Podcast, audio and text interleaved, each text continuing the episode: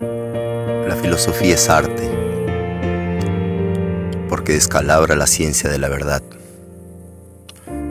porque descubre que la verdad es la mentira más eficiente,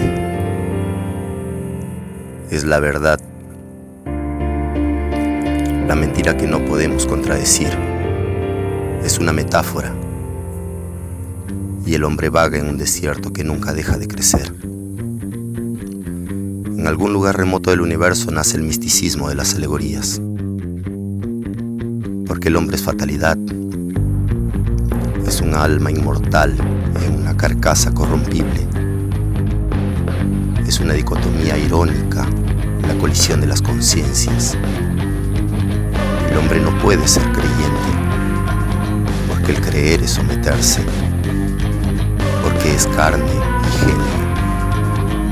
La filosofía es la antítesis de, las contradicciones. Es el límite de lo imposible.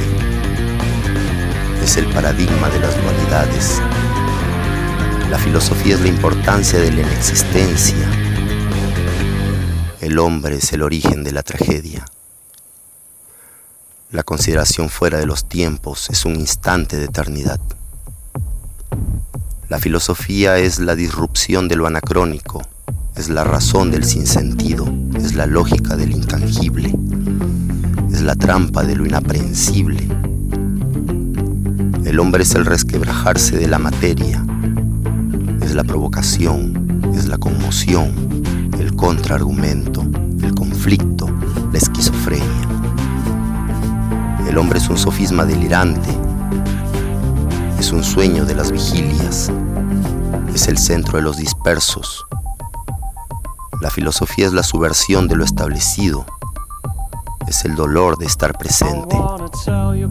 La filosofía es la letra pequeña del contrato que firmamos al nacer, es la reflexión de la existencia.